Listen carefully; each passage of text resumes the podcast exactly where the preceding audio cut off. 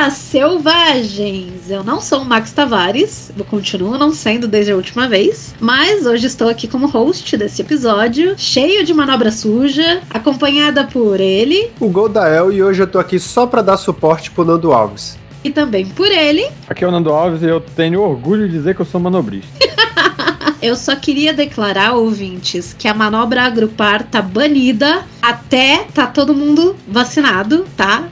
Depois de 15 dias depois da vacina, aí a gente pode agrupar. Antes disso, não pode. Então, acho que ficou claro que nesse episódio a gente vai ainda falar sobre as regras situacionais que a gente mencionou no episódio 60 4, que a gente deu uma passada rápida pelas condições, que são regras situacionais. E hoje a gente ainda vai falar sobre o capítulo de regras situacionais, porque tem coisa pra danar. Só que a gente separou alguma listinha com regras, manobras de combate. E mais pra frente a gente aborda o que sobrou. Mas hoje a gente tá aqui pra ser combeiro de combate, digo, pra, pra saber como definir o Godael enquanto a gente definir essa pauta. E aí, chegou no teu turno. O que tu pode fazer agora? Exatamente, isso é o que a gente vai. A gente definiu como manobra de combate, né? São coisas que você pode escolher fazer na hora que chegar na sua vez de agir.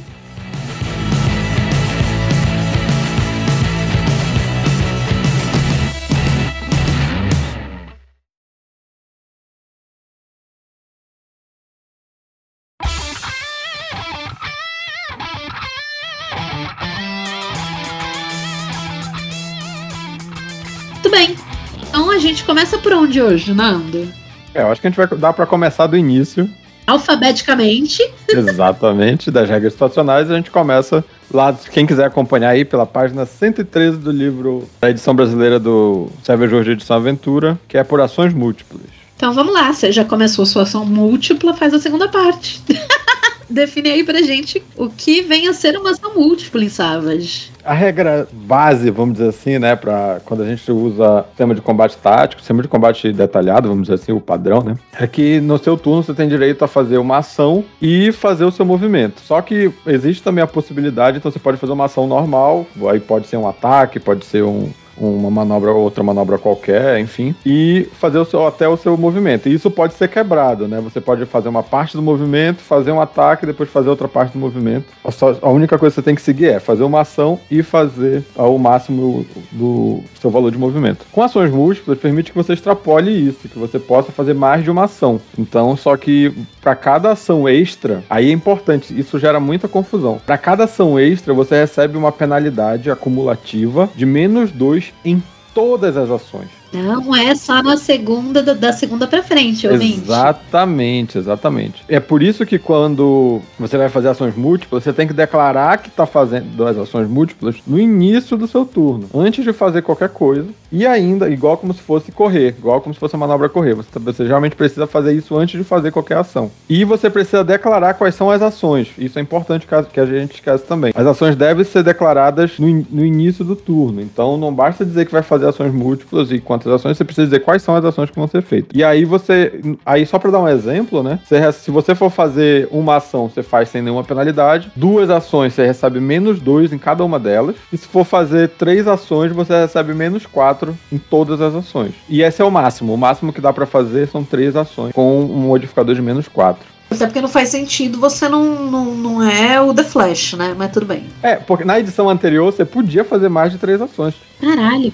Só que havia uma limitação, uma outra limitação, que era você nunca podia repetir a mesma ação. Então, se você fizesse um ataque com uma arma, você não podia fazer a sua segunda ação um ataque com a mesma arma. Você poderia fazer com a outra arma, ou fazer um provocar, ou fazer um, uma outra, conjurar uma magia. Você não conseguia fazer três ataques, por exemplo. Agora, você pode repetir as ações normalmente, mas você só tem um máximo de três. Essa que é, mudou a limitação. É, o que, é razoavelmente interessante, porque não faz sentido você não poder repetir um ataque, por exemplo, se tu tá atacando com uma espada e tem algumas, algumas técnicas de luta que efetivamente tu, tipo, comba um, um golpe no seguido do outro, né? E vale ressaltar que essas ações múltiplas repetidas podem ser magias Sim. também. Então você pode usar a bola de fogo três vezes numa rodada só. Gastando teus pontos tudo, mas pode. É, vai, vai ter os pontos tudo, mas até aí a gente já chegou à conclusão de que é só gastar um Benem para recuperar, né? Tá roubado assim, então tá. Né? Aí tem que lembrar que essas ações, essa penalidade são apenas nas ações normais. Vamos dizer assim, na ação, nas ações padrão. As ações livres não levam essa penalidade. Então você pode fazer três ações normais com menos quatro, e se você tiver alguma ação livre para fazer, caso você faça um ataque por uma vantagem, por exemplo, você não recebe essa penalidade. Na sua ação livre. Agora sim, gente, o que, é que vocês acham nas mesas? Vocês veem o pessoal usando essa manobra muito ou vocês acham que ela é subutilizada? O que, é que vocês acham dela? Eu, eu não costumo ver a galera que tá começando a jogar agora usa muito, mas quem já tá acostumado com Savage Worlds usa e abusa, cara. Sim, principalmente quando você tem alguns bônus, né? Seja por arma predileta, seja por ataque selvagem, seja porque sacou um coringa. Principalmente quando você tem bônus nas suas rolagens, ah, eu vejo a galera explorar mais os ataques múltiplos, as ações múltiplas, no caso. Exatamente, é verdade, porque por exemplo, se você tirou um Coringa, você consegue fazer duas ações sem penalidade nenhuma, né? É. Isso. Faz muito sentido, na real, porque o, o, as penalidades, tipo, queiram ou não, bônus e penalidades é uma coisa que, que mexe muito com a, com a tua rolagem, é um, é um troço bem forte. Sim, e se, por exemplo, o alvo tiver, o que a gente falou no episódio 64, o alvo tiver vulnerável, você tem mais dois na rolagem contra ele, então significa que você pode fazer dois ataques contra ele sem penalidade. Verdade. Se tiver o Coringa, dá pra fazer três sem penalidade. Ave Maria. ah, aí... Ouvinte, você tá vendo? O Godail ele fala que ele é, que ele é anti-combo, mas assim, vem naturalmente para ele. Eu sou o Mr. M, eu tô desmascarando aqui os combos que Exatamente, podem ser feitos. gente. O Mr. M. Utilize com sabedoria. Nunca espere sabedoria das pessoas, Godael. Nunca. Indo pro próximo aqui, qual é o próximo aí, não? Agarra a oportunidade, Godael. Qual é o próximo aí, Nando? Eu tô aqui só de suporte, como eu falei. O Nando é que está agindo, eu estou só fazendo rolagens de suporte para ele. E a próxima é, com o trocadilho aí, vocês viram, é agarrar, né? A manobra é agarrar. Importante, né? Agarrar é, você, é importante você pedir permissão, por favor. é, isso é um fato, ouvinte. É, não, não. Consentimento sempre. Exato. Então, é, brincadeira à parte. Agarrar é uma manobra quando a gente quer prender, geralmente, um oponente, né? Ou a gente quer impedir que se mova ou execute ação, né? Se vocês escutaram o episódio anterior e vocês sabem que deixaram um oponente enredado ou preso é, é algo muito interessante para você num combate, e você, infelizmente, não tem nenhum poder ou magia que possa levar a essa, essa condição, é esse movimento que você precisa fazer agora. É verdade. E aí o agarrar, ele permite deixar, como a Adi falou, né? Enredado ou até preso, dependendo do, do nível de sucesso. Como é que faz? Ele é basicamente uma rolagem resistida de atletismo pros dois lados. Tanto quem ataca quanto quem se defende, rola o atletismo e se o atacante tirar um valor igual ou maior, ele consegue agarrar. Com o sucesso tá enredado, uma ampliação tá preso. Enredado ou preso, nesse caso. Mas quem agarra fica vulnerável enquanto ele está segurando a outra pessoa. Ou o outro animal, ou o outro qualquer Robô? coisa, né? outro personagem o robô ou a nave, sei lá, um mecha segurando o Godzilla. Pode ser também. Meu Deus do céu. Pode ser um Kraken segurando um mecha que segura o Godzilla. Isso. Eu, eu tô começando a me perguntar o que vocês andam jogando ultimamente, mas tudo bem. O problema é esse, é abstinência. Eu não tô jogando nada. Ah, ok. E falando de Kraken e Godzilla e Mecha, o tamanho faz a diferença. Logo porque se você é um humano e vai tentar agarrar um dragão, não vai dar muito certo, né? tu vai agarrar, você só não vai prender ele. É. E assim, o interessante é que a diferença de tamanho aplica como redutor. Então, seja você um humano agarrando um dragão, você vai ter menos 4 para tentar agarrar. Seja um, um, dragão tentando agarrar um humano, ele vai ter menos 4 para agarrar também, porque é muito pequeno para ele. Então, sempre subtrai de quem está tentando agarrar a diferença de Mas tamanho. lembrando que também tu só vai poder tentar agarrar esse dragão enorme se você tiver meios para isso, se você for do tamanho médio. É, se tiver uma lógica, né? Você, se você lutar com corrente nos braços e aí você explica que sua corrente é tão grande que vai envolver o dragão pelas costas, pode ser. A gente dá, dá esse voto de confiança aí. Mas, de outra forma, seja criativo para conseguir agarrar o dragão. Exatamente. E, e, lembrando que depois de agarrar dá pra dar uns amassos. Digo, dá, dá pra amassar. de novo, se tiver tudo bem. Todo mundo com consentimento. Piada 18 mais a parte. é, né? Basicamente, se você usou a manobra de agarrar e tá mantendo alguém preso ou enredado, tu pode fazer um teste resistido de força para tentar causar dano, basicamente. Exatamente. Em vez de fazer um ataque, né, faz um teste resistido de força e aplica o dano caso tenha sucesso. Assim você continua mantendo o, o, o, coleguinha preso, mas ainda assim tu dá dano nele. Afinal, acho que todo mundo aqui já assistiu uma luta de MMA que acabou em, em uma chave muito bem dada. Exatamente. Aqui é interessante, eu acho que falar que usando a, a, perícia atletismo faz com que não precise necessariamente ser forte, né? Você pode prender basicamente sendo personagem com alto atletismo, com, com técnica. Então, mesmo personagem, uma personagem que tenha força D4 ou D6 consegue agarrar com bastante competência se tiver atletismo alto. Se eu já tô incomodado, você tá muito grudento, eu quero me libertar do agarrão, como é que eu faço? Então, Godel, se você quiser se libertar do meu agarrão, eu vou ficar muito triste, mas põe a, a, a história. Você faz um teste de atletismo, resistido por, por, um outro teste de atletismo de quem tá aprendendo. Mas também ambos os lados podem escolher, em vez de fazer atletismo, fazer um teste de força com menos dois. Se a vítima que estiver sendo agarrada for bem sucedida, ela melhora em um nível o, a sua condição, né? Se ela estiver presa, ela vai para enredada. E se ela tiver, no caso, se ela só tiver enredada, ela já sai. Se você tá preso e conseguir uma ampliação nesse teste, você já consegue sair de uma vez. Está começando só um relacionamento abusivo, gente. Fala, Godel.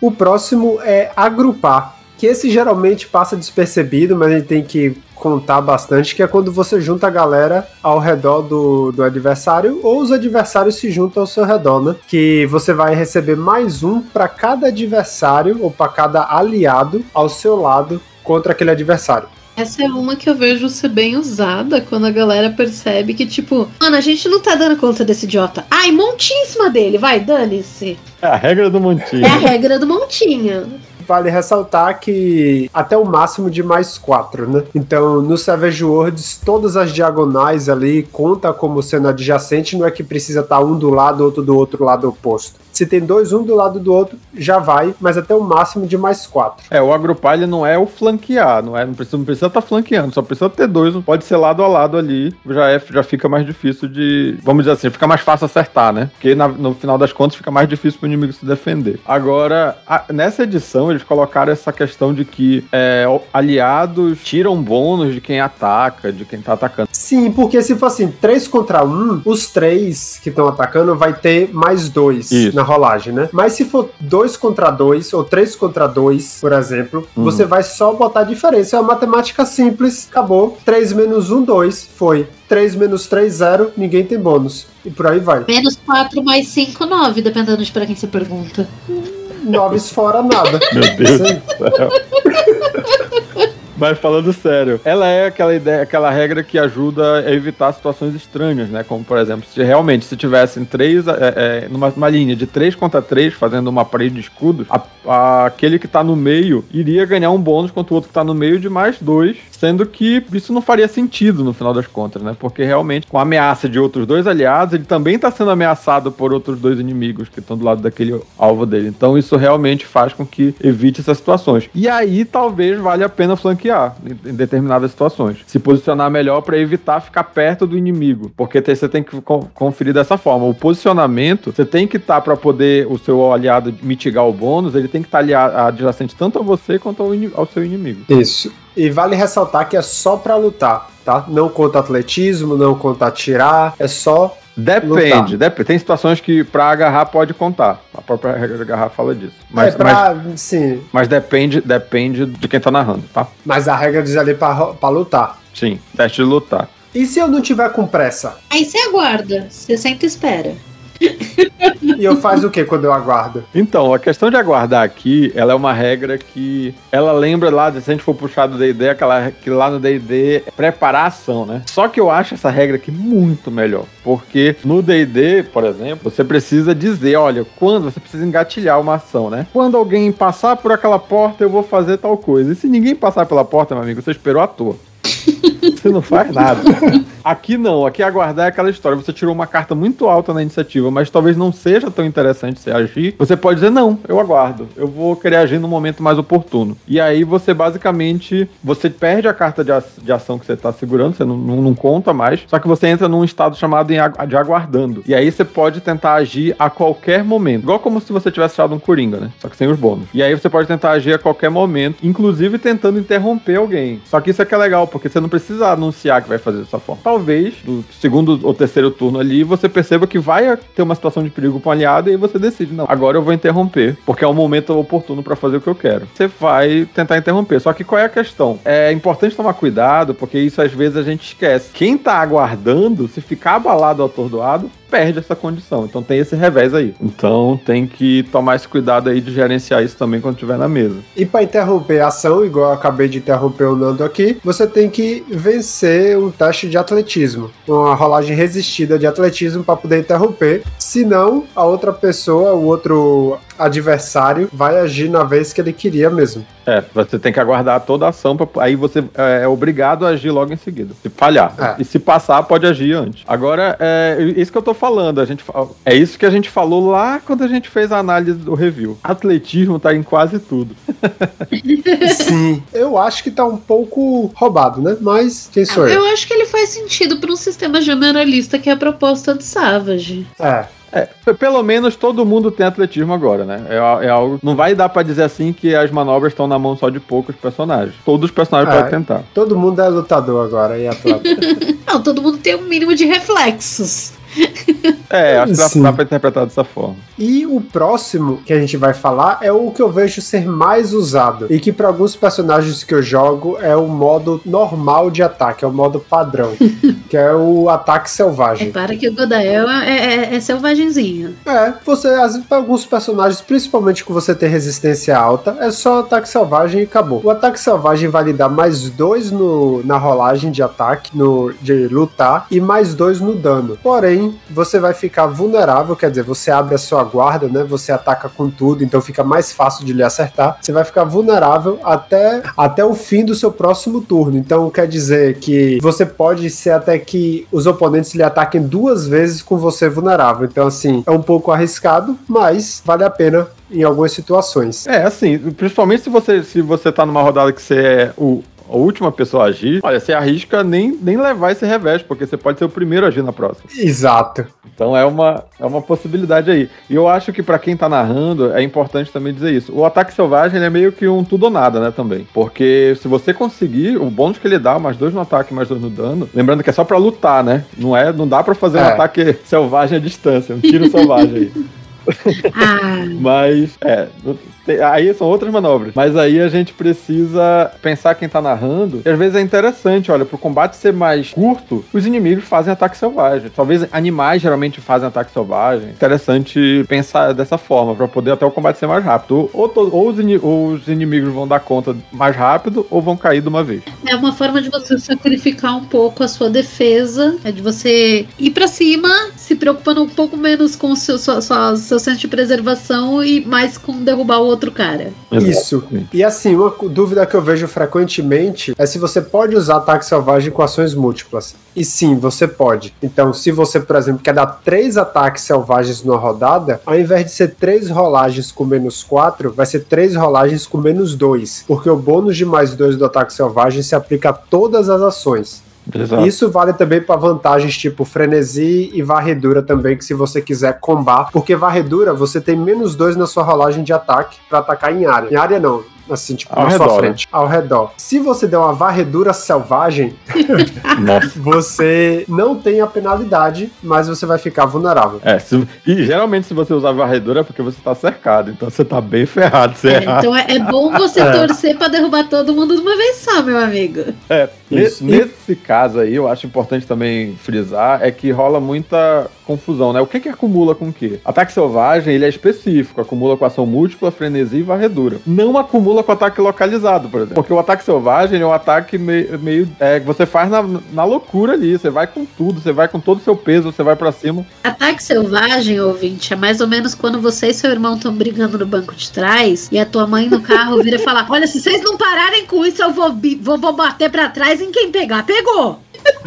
Exatamente. E aí vem, vem rápido, vem forte e não é muito preciso. Então não dá para usar o bônus de mais dois do ataque selvagem para compensar aquele ataque é, localizado, tá? Então, já que você deixou o gancho, o que é ataque localizado? O ataque localizado é quando não basta acertar em qualquer lugar, você quer acertar num lugar específico. Seja para fazer doer mais ou para fazer algum outro efeito que seja importante. Seja para ignorar o escudo do coleguinha ignorar uma armadura, né, também, porque é importante lembrar disso, né, a armadura, ela, ela, ela veste parte do corpo, então se você, o, o oponente tem uma armadura só no tronco, você pode acertar no braço na perna e vai ignorar o bônus de armadura. E vai doer mais. E você tá lutando contra o, o Iron Man e você quer acertar o coração dele lá de não sei o que, você ataque localizado também, que você vai dar mais dano. Exatamente. Então, uh, o ataque localizado é aquela história: você arrisca, é mais difícil acertar. Afinal, você tá tentando pegar uma parte muito específica, né? Se você estiver tentando acertar, por exemplo, na mão da pessoa, é mais difícil do que você tentar acertar, sei lá, no braço, por exemplo. Na mão, inclusive, na mão, por exemplo, é uma penalidade de menos 4 e no braço ou na perna é menos 2. Sim. Isso. E aí fala que se acertar na cabeça ou algum órgão vital, tem um, ganha um bônus de mais 4. Como se for, é quase como se fosse ali uma finalização. Headshot.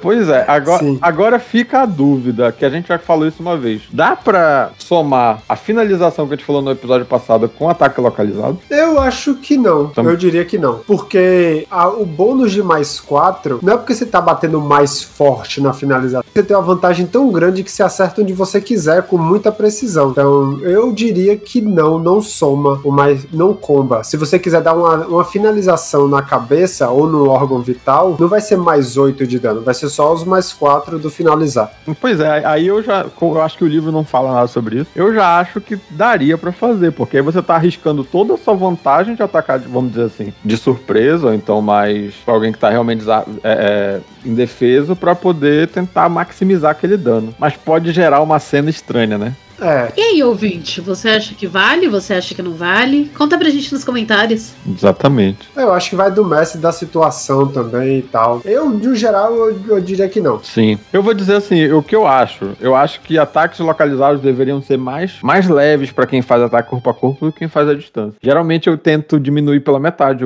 a penalidade por atacar. Ou a metade não. Eu diminui um a penalidade quando você faz ataque corpo a corpo. Então, por exemplo, atacar a cabeça teria com menos 3 e não com menos 4. Para atacar mão é com menos 3, pra atacar o braço é com menos 1 só. Porque eu, eu, já acho que lutar já é difícil, já é muito mais difícil do que fazer um ataque à distância. Então, às vezes, quando você, eu dou esse incentivo aí pra quem tá lutando corpo a corpo também fazer um ataque localizado. É, interessante. Vou, vou pensar no quando acontecer essa situação. Já que a gente tá com medo da, da galera sair atirando por aí dando, dando ataque localizado, como que a gente se esconde disso? Que tipo de cobertura a gente, a gente usa? É importante. eu, eu acho que o principal, eu acho que a regra, vamos dizer assim, eu acho que uma regra básica que tem que ficar na sua mente. Quando começar a voar chumbo por aí, busque cobertura no Savage hoje. Não fique. Eu já, já aconteceu numa mesa que eu narrava, de um personagem usando um arco e flecha conseguiu parar a investida de, de um grupo de orcs, porque ele tava quando os orcs viram aquele, aquele com arco e flecha, eles buscaram cobertura. E aí ficou um, um clima bem tenso, assim, todo mundo se reposicionando, esperando uma abertura para poder chegar mais perto do, do desgraçado que tava usando o arco, do covarde. Mas. Porra, chamou arqueiro de covarde. É, é, é verdade. Quem, quem, quem tem coragem mesmo vai olha a vítima nos olhos antes de. Mas se o arqueiro tiver uma visão muito, bo muito boa, ele faz exatamente isso. A flecha faz curva e tudo. Assim, a cobertura, a penalidade de cobertura varia de menos 2 a menos 8, a depender do, da proporção do corpo que está, do alvo que está coberto, né? Que está atrás da cobertura. Então vai de menos 2 quando é um negócio assim, só até o joelho, e o menos 8 quando é quase impossível, o alvo tá malmente visível. E é isso, menos 2 a menos 8. É, você é, pode botar de penalidade. É importante dizer que a cobertura teve uma, uma melhor, melhora muito grande nessa edição. Eu acho que na edição passava as penalidades eram a metade disso. Então, salvo engano, cobertura leve dava menos 1 e uma cobertura média dava menos 2. Salvo engano, eles duplicaram isso para realmente é, incentivar isso, acredito eu, ser mais eficiente, valer a pena você talvez perder o seu turno para evitar ser atingido e também penalizar quem tá quem acha que atirar é muito fácil. Exatamente. É, é, realmente. Então ficar atrás, olha, metade do alvo ocultado já é menos 4. Sim. Então, se você ficar buscar uma cobertura que você fica só com aquela metade da cara, o, olho, ou a sua cabeça para fora, você já recebe menos 6. O olho, o olho é menos 8. É algo bastante a se pensar. É, é bem melhor pro, primeiro buscar cobertura e depois tentar ver como é que, que troca esse tiro aí. Porém, porém, a depender da ignorância de quem está atacando, você pode tentar atravessar a cobertura. se o alvo se escondeu atrás de uma árvore e a arqueira tá lá, ela garante que o tiro dela, que ela tá com a flecha com a cabeça de aço, ela vai tentar atirar pra atravessar a árvore e ainda pegar no alvo. E aí, como é que faz isso, Nando? É uma coisa que eu fiz, eu faço inclusive quando na, em fantasia medieval se enfrenta criaturas muito grandes, né? E, e você tá usando um escudo, por exemplo. É, qual é a regra? Se o ataque fosse acertar quem tá usando a cobertura, se ela não tivesse com a cobertura, você tá numa cobertura que tá aplicando menos 4 de penalidade pro, pro inimigo. E ele foi lá e tirou um 6, então ele te acertaria, né? Só que aí com menos 4 ele vai ficar com, com 2. Mas se não fosse essa cobertura, ele te acertaria. Então ali ele atingiu a cobertura, é isso que quer dizer. E aí tem que pensar, se aquele inimigo tá, você tá atrás da árvore e ele tá tirando com uma bazuca, Aí eu acho que vale a pena você conferir se aquela árvore não só mitigou o dano que você ia levar. Isso, isso é uma regra que é para ser usada de vez em quando, só nessas situações. Que assim, peraí, peraí, peraí. Eu acho que essa cobertura aqui, ela não impede o ataque, ela só diminui. Aí você usa o bônus de cobertura aqui como um bônus na, na resistência, né? Não é o bônus de cobertura na resistência, porque pode é o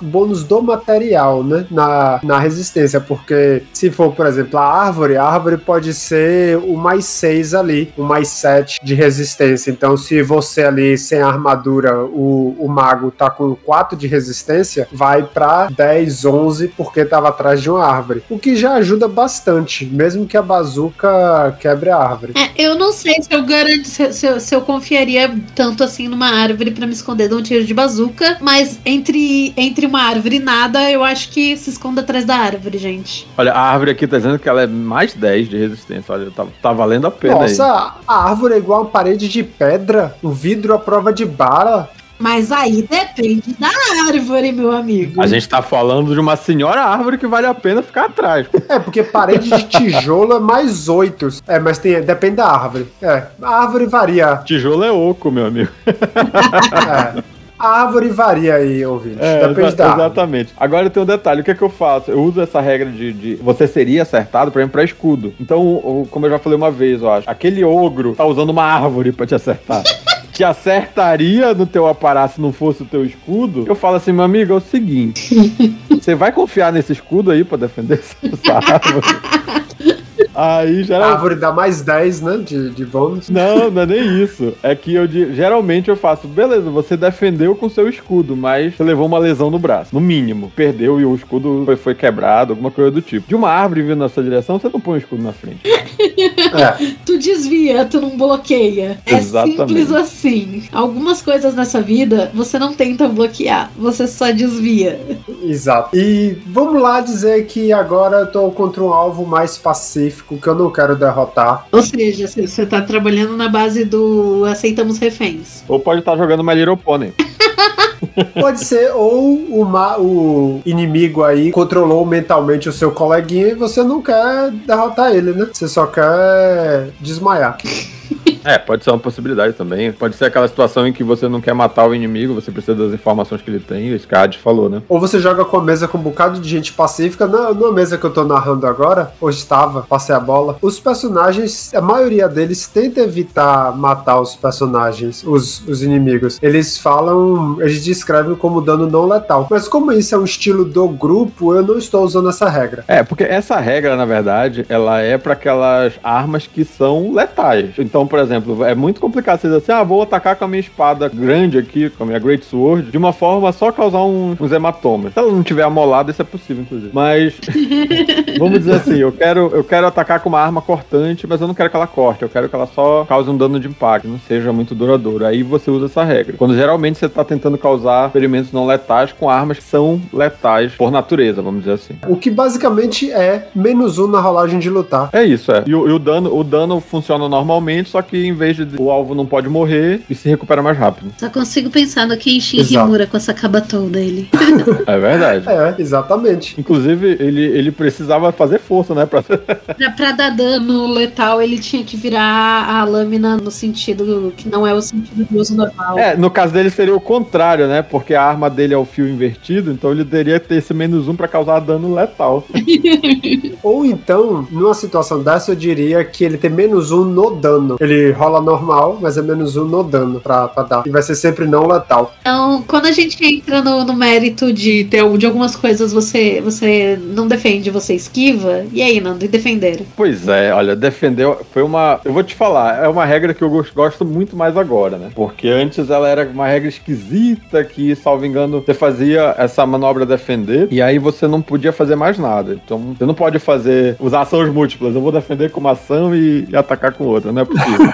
Ela é aquela manobra que você usa todo o seu, vamos dizer, todo o seu turno, né? E antigamente você fazia um teste de lutar e aí você substituía o seu aparar pelo valor do teste. Então muitas das vezes você podia ser abaixo. Então se você tirasse, por exemplo, tinha um, um aparar 6 e você tirasse 5 no seu teste de lutar, paciência. Você defendeu pra nada.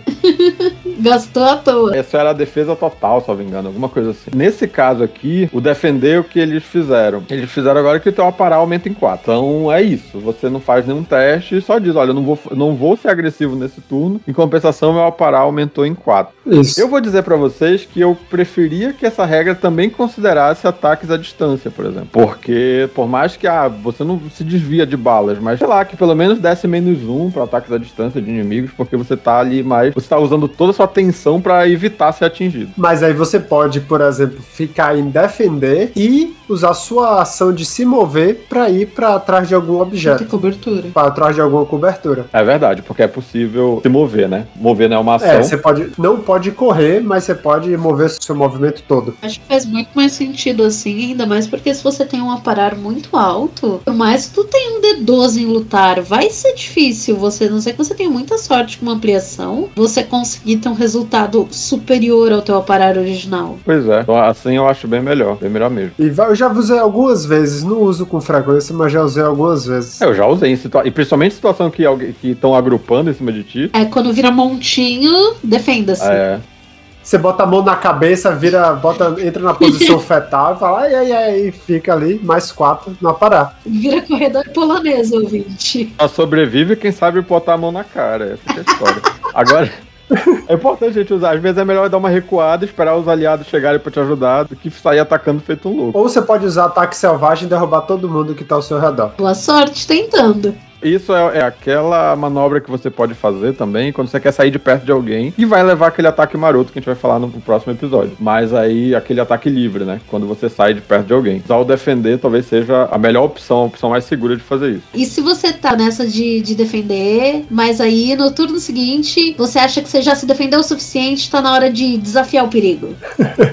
Aí você pode usar a maravilhosa manobra do desafio, que é muito flexível e muito versátil. Você basicamente, você pode aplicar as condições que a gente falou no episódio 64 de vulnerável ou distraído. E se você tiver ampliação, você também aplica abalado. Mas a maravilha dessa manobra é que você pode usar qualquer perícia para fazer um desafio. Então, não importa se seu personagem é combatente ou não, você pode usar acadêmico, você pode usar combate, você pode usar dirigir, a depender da situação, cavalgar, perceber. Você pode usar qualquer perícia, contanto que você descreva bem, faça sentido, para distrair ou deixar vulnerável o alvo. E aí como é que funciona? Você escolhe a perícia, explica o que é que vai fazer, e aí o alvo vai ser um teste resistido da sua perícia contra o atributo relacionado àquela perícia. Então se você faz de atletismo, você rola atletismo, o alvo rola agilidade. Se você faz provocar, você rola provocar, o alvo rola astúcia. E por aí vai, você já entendeu a ideia. E é isso. Seja criativo e ajude a atrapalhar o inimigo. Ou seja, ouvinte, não precisa necessariamente chegar no inimigo e falar, chamar a mãe de coxinha ou pai de empadinha e dizer que comeu os dois. Você pode só virar pra ele e falar: Você sabia que uma a cada 14 mil lagostas nasce azul e rolar teu Academics contra ele, ele vai ficar tipo.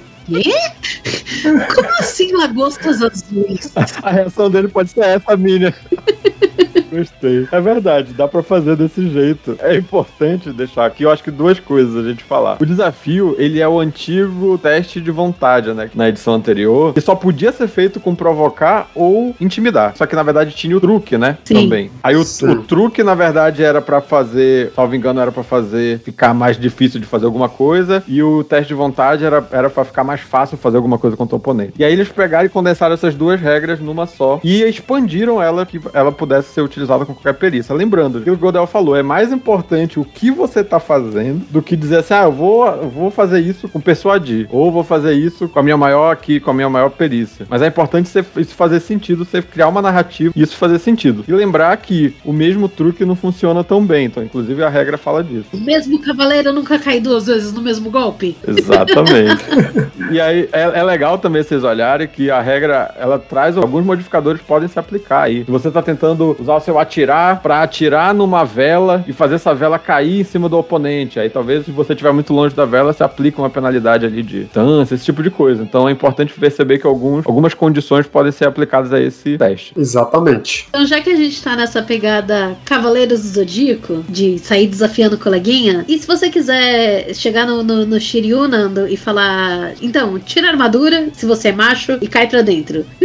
Nossa, mas aí seria desarmadurar. É, faz sentido. Nesse caso, é mais aquela história de tentar tirar aquela arma que vai estourar teus miolos, né? Ou então cortar tua cabeça. Talvez seja mais eficiente do que tentar ferir o oponente. Então, se você tá enfrentando ali um vampiro que é invulnerável aos seus ataques, mas ele tá armado com uma rapieira mortal, talvez seja mais interessante desarmar ele do que tentar realmente derrubá-lo. Então, desarmar, ela é uma regra que ela pode ser extremamente importante nesse caso, ou às vezes ela pode ser usada também para quando a gente quer só tirar aquele item da mão mão do, do inimigo. Talvez o inimigo esteja segurando a ordem mortal de, de destruição de kobold, sei lá.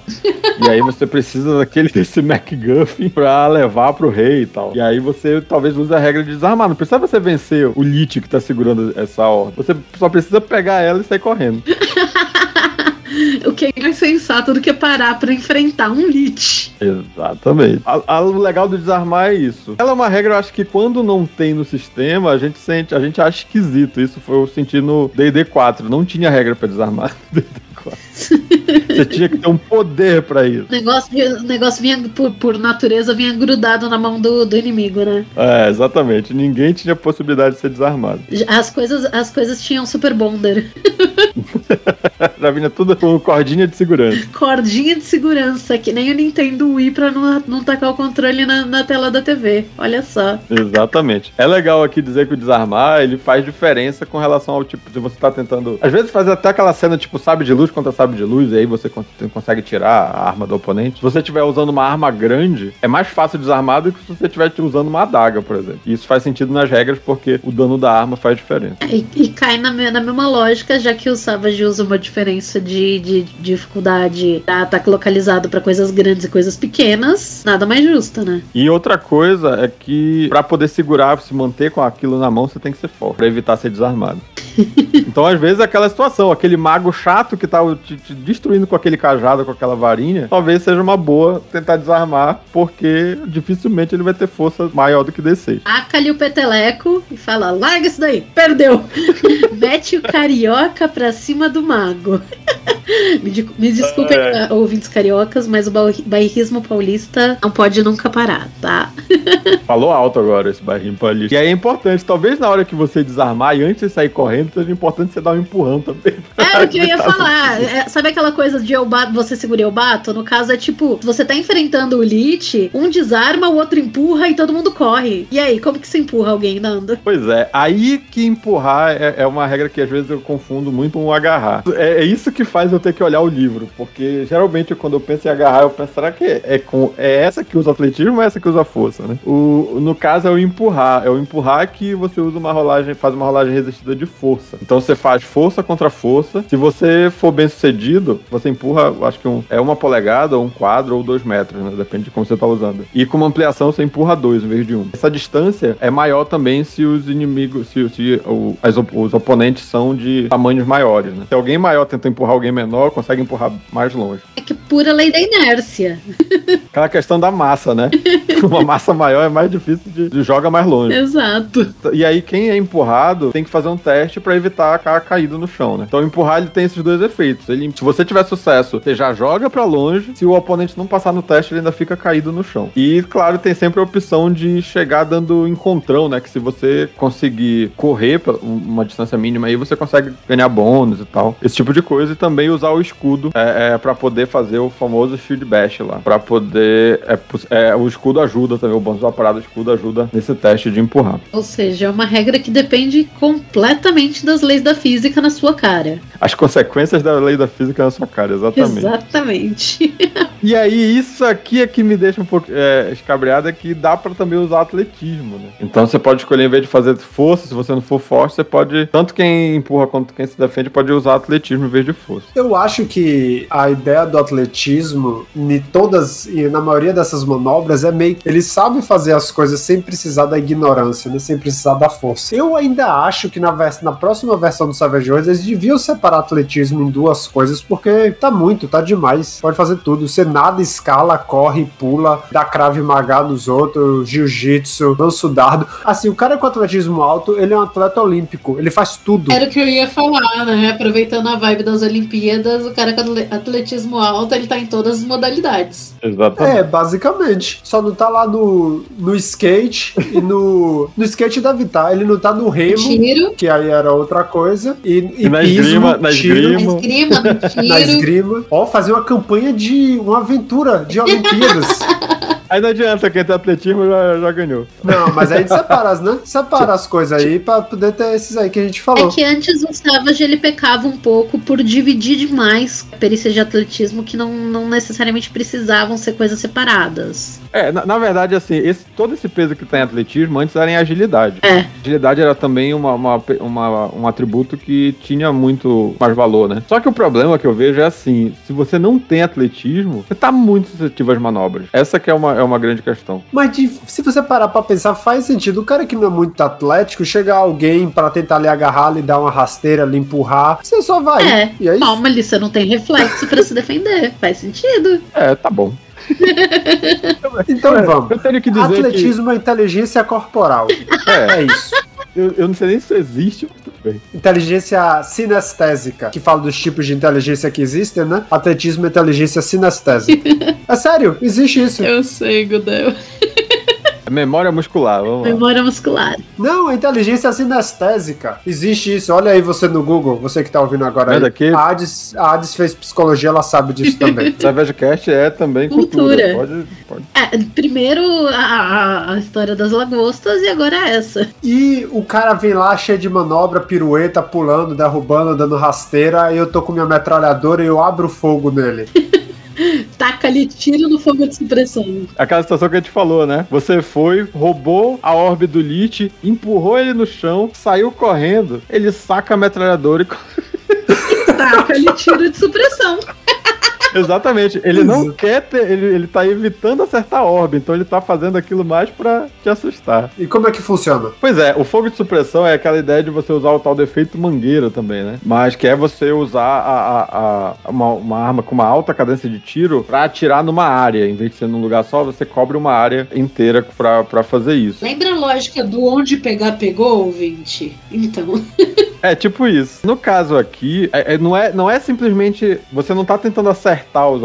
Você está tentando controlar uma multidão, vamos dizer assim. Geralmente fogo de supressão é isso. Você tem uma grande quantidade de inimigos e você quer. Eles não avancem. Exato, não avancem. E aí você vai usar o fogo de supressão para exatamente cobrir uma área. Você vai usar um modelo de explosão e vai fazer uma rolagem de atirar. E aí você só pode fazer isso, na verdade, com cadência de tiro, com armas que tenham alta cadência de tiro, né? Você não pode fazer isso com um revólver, por exemplo. Você pode tentar, só não vai dar muito certo para você. É, ou com arco e flecha, né? Também não vai. Lembrando que também consome munição extra, tá? Peraí, vou voltar, que pode fazer com revólver. Oi? Pode fazer com revólver, tem que ser tão rápido quanto um revólver. Exatamente. Então vamos lá. Você tem que ter uma arma com uma boa cadência de tiro, seja tão rápido mais que um revólver. A ideia do revólver eu acho que é a questão de você conseguir fazer vários disparos seguidos. Então você não pode usar uma besta, por exemplo, para fazer um fogo de supressão. Você não pode usar uma bazuca. Talvez a bazuca já, enfim, Já é um ataque de área. Não, não mas não é fogo de supressão. Não dá pra fazer fogo de supressão. É, se desse pra fazer fogo de supressão com uma bazuca, eu ficaria muito preocupada.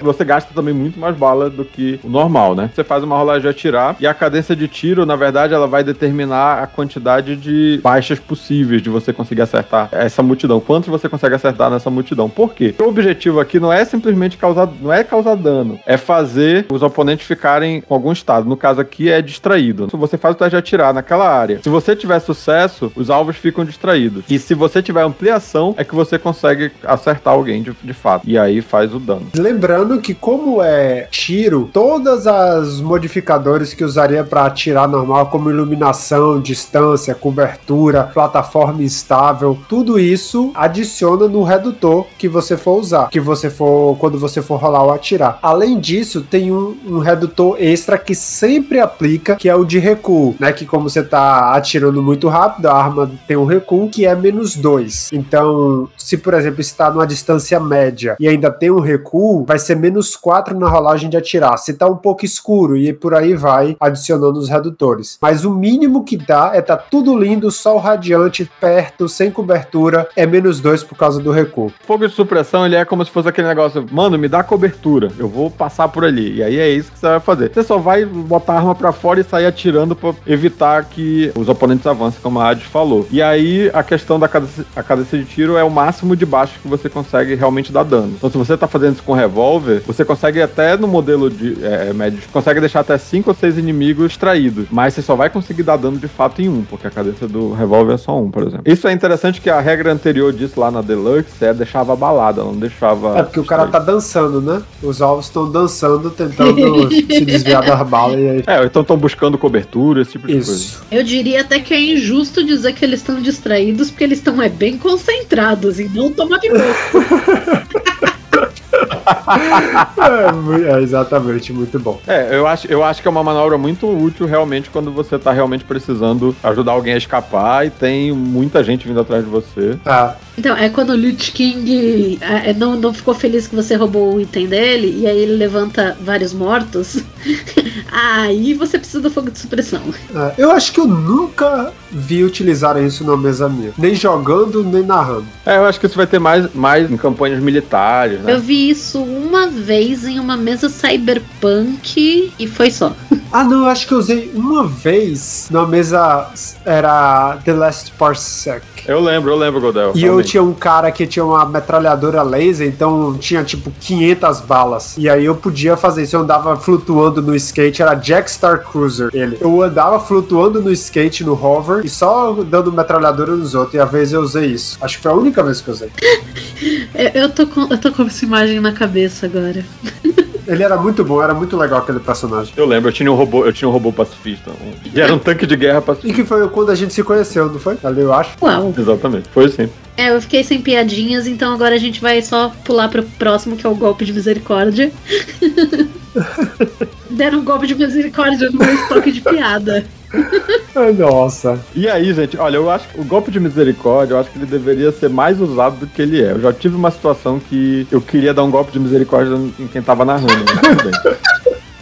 Qual é a, a, situação aqui? O golpe de misericórdia é aquela situação em que, a, que o oponente está completamente indefeso. Não tem como se defender. Então tá desacordado. O inimigo tá desacordado. E aí, pelo amor de Deus, não, não precisa fazer um ataque contra. fazer um teste de ataque. Ah, mas pode tirar uma falha crítica. Ele tropeça e cai em cima da adaga e ele mesmo morre. Não, Deus, vamos evitar isso. Eu já ouvi falar disso. O golpe de misericórdia é aquela situação em que não tem chance a vítima se defender. E aí, basicamente, você consegue despachar a vítima sem precisar fazer um teste Basicamente. Empacota. Leva o farelo, né? Eu, eu, tipo, eu não sei se eu tenho um coração mole, mas independente do meu personagem, eu não consigo dar o um golpe de misericórdia em nenhum humanoide assim. Eu acho que as únicas vezes que eu dei golpe de misericórdia foi em situações em que deixar a criatura viva seria mais cruel do que simplesmente dar o golpe de misericórdia. Olha, o, que eu, o golpe de misericórdia que eu tô falando da minha situação era que a gente tava enfrentando, nós estávamos enfrentando mortos-vivos que regeneravam. E era, e era aquela regeneração regeneração de troll, que tá incapacitado, vai continuar regenerando. Então o que é que aconteceu? A gente teve um trabalhão gigante porque o bicho tinha para alto, era resistente, a gente conseguiu derrubar os dois e eles derrubaram, ficaram incapacitados. Eu falei, olha, eu vou cortar a cabeça, porque eu acho que sem cabeça esse bicho não vai regenerar. Aí o narrador falou assim, eu falei, consigo? Ele falou, não, você tem que fazer um teste. Pô, ele me deu um bônus lá, acho que era mais dois, sei lá. E eu tinha que passar o aparar do bicho. Eu falei, mas como o aparar do bicho? Ele tá incapacitado. Tu dissesse que, beleza, eu quero cortar a cabeça com um ataque só, tu dissesse que eu vou fazer um teste de lutar, um teste de lutar até com menos dois, talvez até aceitasse, mas eu tenho que passar o aparar. Eu entenderia tu ter que, que, tipo, alguma coisa com relação à resistência, o cara ter, tipo, a pele muito grossa e, e talvez uma, dar problema, mas contra o aparar, como que o cara vai se. Caraca, não. É. Ah,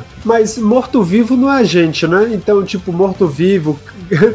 Criaturas bestiais e tal, até que vai. Mas eu tenho um coração mole, eu não consigo com o humanoide. Ah, não. eu sou aquela jogadora problemática que se você bota uma matilha de lobos na mesa, eu quero domesticar e ter todos para mim. Então eu te entendo, Godel. Deus do céu. Depois a gente vai. Eu queria gravar um episódio sobre jogando com personagens bem diferentes da gente. Eu acho extremamente difícil, mas vamos lá. Mas o cara tá vivo, o alvo está vivo e você quer dar um tiro só. O que é que você faz? Você mira. Enfim, vamos pro próximo. é... Ai meu Deus, esse né? Esse negócio de mirar é com problema, que na, minha, na mesa que eu jogo tem um personagem chamado Miro. Aí tu já viu a quantidade de piada que tem com essa manobra.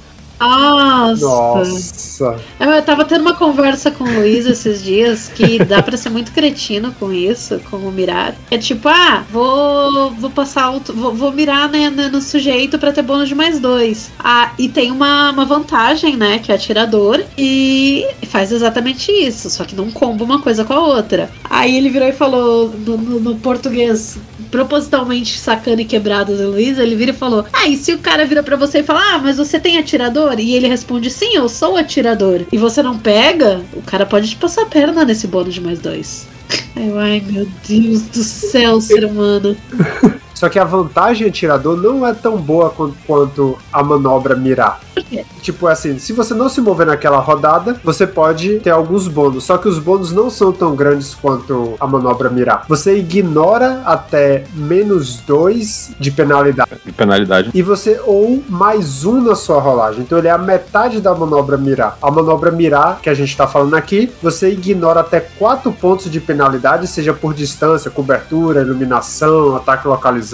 Ou, se você não tiver penalidade nenhuma, você adiciona mais dois na sua rolagem. E se você tiver a vantagem atirador, é a metade disso. Ignora menos dois, eu tenho mais um. Mas acho que isso é do, do Suede, não era a versão anterior, não era. É, eu assim. acho que não. Não, não, a versão anterior era, bem, era mais simples. Eu, eu achei muito legal essa ideia de que mirar você pode ignorar a penalidade, no caso de distância, cobertura, ataque localizado, né? Ou você soma mais dois na rolagem, aquilo que for mais interessante naquele momento. Se tu não vai fazer um ataque, por exemplo, localizado, você só pega o mais dois para poder tentar acertar ou ampliar esse, esse ataque para causar mais dano. No no caso, eu acho que mirar é uma manobra muito legal para personagens, que é aquela situação, vale a pena você perder um turno inteiro buscando cobertura, se escondendo, para depois ali você conseguir mirar com muita tranquilidade, porque mirar você não pode se mover, é importante isso, então você não pode mover nem antes nem depois de mirar, tá, espertinho? Não adianta dizer assim, ah, mas eu me movi depois eu mirei. Já, já ouvi falar isso. Porque mirar é uma ação de turno inteiro, então não, não adianta. Você tem que primeiro se posicionar e na próxima ação você pode passar o turno inteiro mirando para depois atirar. E aí pode valer muito a pena se você conseguiu mirar escondido. É por isso que eu acho que dá para fazer a, a soma, né? Você faz o seu teste de furtividade lá, passou, conseguiu deixar o alvo vulnerável ou escondeu a ponto de, de conseguir uma finalização, faz uma mi, um, mira, aí tira 4 de penalidade, pode acertar na cabeça. Se tiver com os outros bônus, aplica os bônus todos. e aí é uma maravilha. É isso aí. Ou seja, arqueiros covardes, com o segundo Nando. Exatamente, não façam isso, desgraçado. Procurem cobertura e mirem. Mas e aí, você já tá, você já tá com cobertura, você já tá ali, já tá pronto para no próximo turno você mirar, mas você precisa preparar suas armas. Como faz? Pois é, o preparar armas aqui é aquela história de sacar, uma, deixar uma arma pronta para usar, né? Isso daí, antes eu acho que sacar armas na, na, até a edição Deluxe era uma ação. Isso.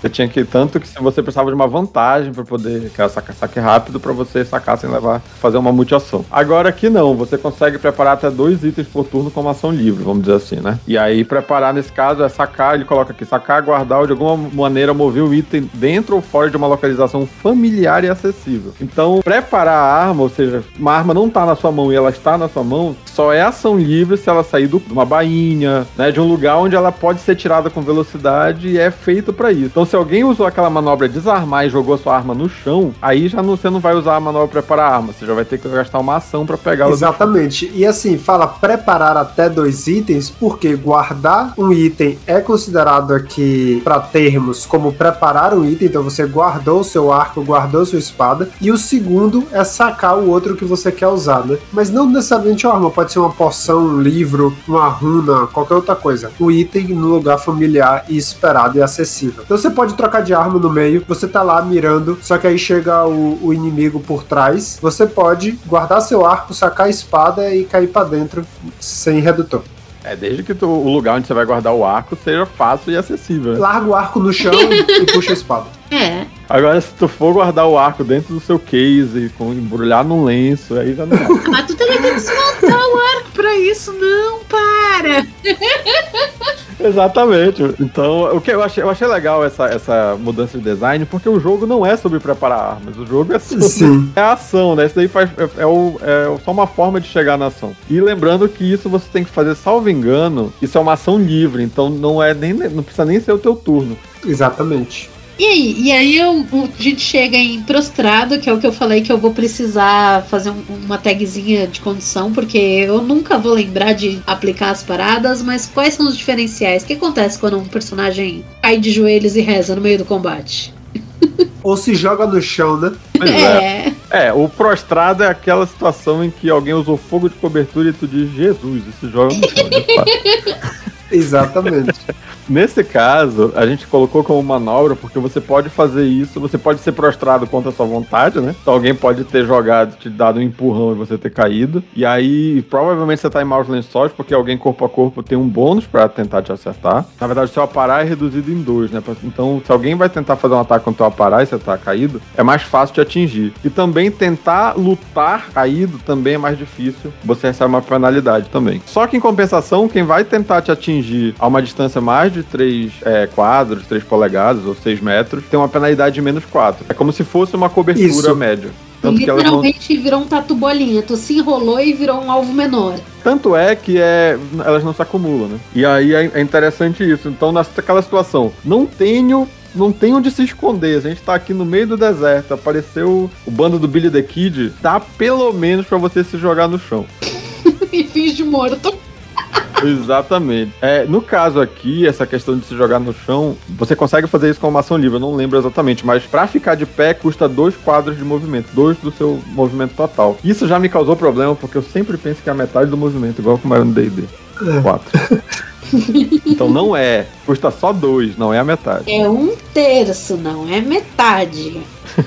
um terço se for seis. É, é o padrão se, se tiver modificador, aí tu se vira que não tem nada a ver com o seu problema. Então, gente, jogando Deadlands, usa, se jogue no chão. Se é jogue no chão. se você já tá frustrado com tanta manobra e você só quer viver a vida de um homem simples e só quebrar coisas. homem simples um pouco revoltado esse daí. Né? Um dia de fúria, né? Um dia de Foi uma cabine telefônica, então. Vai você. Então, gente, quer. Não, vai lá. Vai lá. Não, pode ir. Não, pode ir. Então, gente, quebrando coisa aqui é aquela cena clara. Virou a cena do Chaves essa porra. É muito bom. Você primeiro, não, você primeiro. Ah, meu Deus do céu. Quebrando coisa é aquela cena clássica quando você quer botar o pé na porta, pode ser uma situação dessa. Eu quero derrubar essa porta, não tenho como abrir ela de outra forma. Você pode querer quebrar o baú, você pode querer quebrar o que a pessoa tá se escondendo, aquela situação lá que a gente falou, né? Você tá se escondendo atrás dessa árvore, não tem problema, eu derrubo a árvore, meu nome é lenhador quebrando coisas é uma regra aqui que vai dizer, olha, qual a dificuldade de acertar uma coisa, né? E qual a dificuldade de quebrá-la, de qual dano você precisa definir para poder realmente quebrar alguma coisa. É aquela história que se você se é importante, é, vamos dizer, existe uma chance de você não conseguir acertar o ataque, em um objeto imóvel, você considera ele que ele tem é, aparar 2. Isso na prática quer dizer que você só vai errar se tiver uma falha crítica. É. não tiver nenhuma penalidade, você só erra se tiver uma falha crítica. Esse que é o ponto. Mas se tiver segurado por alguém aquele objeto, é o aparar de quem tá segurando. Então tem essa, essa questão aí. Se for um ataque à distância, você tem que considerar o tamanho do objeto, né? Então aí a penalidade já é como se estivesse fazendo um ataque localizado. Para causar dano, os objetos eles não têm resistência, eles têm um, um negócio chamado dureza, que é tipo uma resistência que tem uma característica. Atacar objetos não gera ases no, no dano. Então se você quer derrubar uma porta e você tá usando, sei lá, uma adaga e você tem força D4, você nunca sorte. vai conseguir superar. Você nunca vai conseguir superar a dureza da porta, que é 10, por exemplo. Porque o seu dado não vai ter asa. E, salvo engano, não há bônus de dano, inclusive quando você tira ampliação. Não, não tem ampliação, não tem dado não explode contra objetos. Se você quer quebrar objeto. Moral da história, ouvinte: pegue um machado e grite. Here comes Johnny! Exatamente. e olhe depois pelo buraco. Agora olha só. Aí, aí tem aqui os exemplos, né? Quebrar, você pode tentar quebrar a espada do, do oponente. Olha, interessante, mas tem dureza 10. Talvez se você tá usando aquele, aquele machado grande, mais, mais interessante talvez do que desarmá-lo seja quebrar a espada dele. Também dá o escudo, também o escudo medieval é 10 de dureza. Uma corda já é 4, então aquela clássica cena de tentar acertar com uma flecha na corda do inimigo, fazer ele cair. Então existe essa questão aí é basicamente o dano é igual ou maior que a dureza, quebrou o objeto. Agora, a minha dúvida com essa coisa aí. Você pode querer, ali diz, tem até na tabela, que você pode querer quebrar o escudo do adversário, mas isso tem que ser declarado que você está querendo quebrar o escudo. Porém, ali diz que, na regra, se você tentar acertar um objeto que está sendo segurado, utiliza o aparar do alvo. Eu quero quebrar Sim. seu escudo. O bônus do escudo conta no seu aparar ou não? Eu acho que não. O teu bônus de, de, de aparar do escudo é exatamente você botar o escudo na frente Exato. e usar ele para se defender. Então não faz sentido você ter bônus de aparar quando eu tô tentando exatamente acertar o teu escudo. Só o tá facilitando aparar... pra mim. Eu dei tela azul pra essa pergunta, desculpa. Me esqueço. é, assim, ó, eu, você tem. Você usa o escudo, eu quero quebrar o seu escudo, meter um machadão nele. Só que o escudo dá um bônus no aparar. Então vamos dizer que é 6, se o aparar normal vai para 8 com o escudo, certo? E aí eu quero meter o um machadão no seu é. escudo. O meu número alvo é 6 ou é 8 contando com o escudo? Eu acho que é 6, porque, tipo, a, a intenção é você quebrar o escudo. E se o cara bota o escudo na frente, nem precisa rolar, né? Exato. Obrigado. É, obrigado. Fazendo favor. Exatamente. E é importante também, tem que ter bom senso, né? Não dá para você tentar derrubar a porta com uma flecha. Querer você pode, conseguir é outra é, história. Então é, é, importante pensar que o, o, tipo de arma que você tá usando é apropriado, é uma ferramenta válida, mesmo que seja improvisada, para poder danificar aquele objeto. Exato. Moral da história, tudo é quebrável se você tiver a ferramenta certa. Isso aí. Exceto se for de vibrante. Mas aí a resistência é bem alta. É, né? Não tem vibranium na tabela, Nando. Não tem vibranium na tabela, Nando. Sai. Tá bom, tá bom, tá bom. Perdi. A próxima manobra de combate é recarregar. Que não é bem uma manobra, mas é um negócio necessário que você precisa fazer, né? Vamos dizer que é a manutenção de combate para você continuar usando o seu, seja lá o que você está usando para atirar. E cada arma, cada equipamento diz quantas ações são necessárias para recarregar, que geralmente é um, dois ou três. Isso significa que, por exemplo, se a recarregar um é uma ação, então você pode recarregar e ainda atirar naquela rodada, mas você vai estar tá, vai tá fazendo duas ações, né? Uma recarregar e uma atirar. Logo você atira com menos dois. Mas se o recarregar for três, por exemplo, sei lá, um canhão, você está usando toda a sua ação para recarregar aquele canhão. Todo seu turno, né, no caso. Todo o seu turno. E é isso. É, é, eles fizeram essa diferença, né? Que antigamente tinha recarga 1, 2 ou 3, era quantos turnos você levava para recarregar. Agora é quantas ações. Então a besta, salvo engano, a besta pesada. São duas. Custa duas ações. Então você pode fazer multiação. Ah, eu quero a, carregar a besta pesada e atirar no mesmo turno. É possível. Você vai gastar duas ações e vai fazer a terceira ação de atirar com menos quatro. Então é possível. Agora, se tiver recarregar três, três ou mais, então já não dá, porque aí você já vai ter que gastar todo um turno recarregando. Só que aqui diz que a maioria das recargas, por exemplo, recarregar um, preparar uma flecha no ar ou uma pedra na funda é é, é de graça. Você não precisa gastar uma ação para colocar a flecha no ar. Agora, se for já algo mais, tipo, um, um cartucho inteiro de uma arma de uma arma de fogo, aí já vale já a acostumação. Acho que as armas dizem, né? Então o arco não tem lá dizendo recarregar um, o que significa que você consegue botar a flecha e atirar sem precisar de gastar uma ação extra. Exatamente. Memória muscular. e aí, deu tudo errado, lascou-se, o Lich tá ganhando, você precisa retirar. Só que você tá em combate corpo a corpo, você tá engajado. E agora? Pois é, né? Essa é aquela regra, é o, é o famigerado ataque de oportunidade. Qual é a ideia? Sempre que alguém se retira de um, de um combate corpo a corpo, oponentes adjacentes que não estejam abalados ou atordoados podem fazer um ataque livre imediato. E é interessante isso, gente. No retirado de combate corpo a corpo não é se você sai do alcance da arma, porque você pode estar enfrentando o oponente com uma lança que tem alcance 3. Adjacente. Aí aquele oponente tem direito a fazer um ataque livre contra você. Lembrando que ataques livres não podem ser modificados por qualquer manobra ou vantagem. Tem que ser um ataque simples de lutar. É literalmente passou, pegou. Você não tem tempo de, de pensar. O cara vira as costas, ou você age ou você perde. Exatamente. Isso gerou em um episódio anterior toda uma discussão, inclusive num comentário sobre se faz sentido ataque de oportunidade ou não. Mas é aquela que eu tava pensando recentemente. É uma escolha de design só pra, no final das contas, punir quem não se movimenta de um jeito mais Isso. tático, vamos dizer. E assim. lembrando que. Eu acho que num, num sistema que tem contra-ataque, ataque de oportunidade é o mínimo. Sim, eu acho que é um Nossa. sistema de, como o Nando falou, um, uma escolha de design que é isso aí. Mas lembrando assim, se você sair, você vai levar o ataque. Não é que você escolhe a minha ação, eu vou desengajar. Isso não é D&D. Você vai levar. O que você pode fazer é falar, eu vou defender, usar a manobra defender e aí sair, retirar de combate corpo a corpo. Você ainda vai levar o ataque, mas você vai ter mais quatro no seu aparato por causa da manobra defender. É, ou você faz um ataque ou faz um, um desafio que seja e deixa o oponente abalado. Aí você consegue sair sem levar ataque. É, uma opção também. Melhor do que a que eu falei. Mas é mais arriscado. É. Isso se você estiver engajado com uma pessoa só. É mesmo. Porque se tiver, tipo, três ao seu redor, é bom você usar o, a manobra defender e sair. Você vai levar três ataques, mas tem mais quatro. É. Vou levar três ataques com um montinho ainda. Então é bem perigoso. É, é sim. É um risco muito grande, assim. Pense duas vezes antes de partir pra porrada. É só isso. Exatamente. E aí então a gente encerra pedindo ajuda para os universitários, porque né? tá na hora de pedir o suporte, porque depois disso tudo. Fica, fica difícil lembrar disso tudo. Como eu falei, eu tô aqui só para dar suporte pro Nando.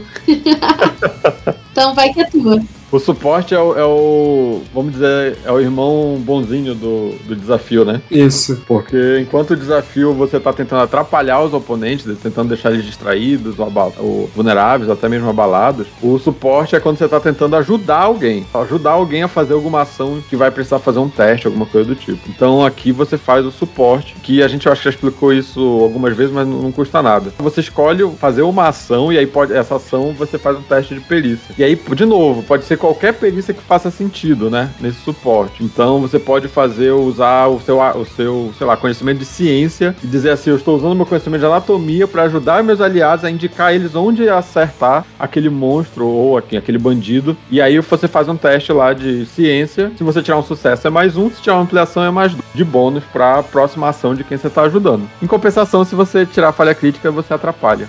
E aí você dá penalidade.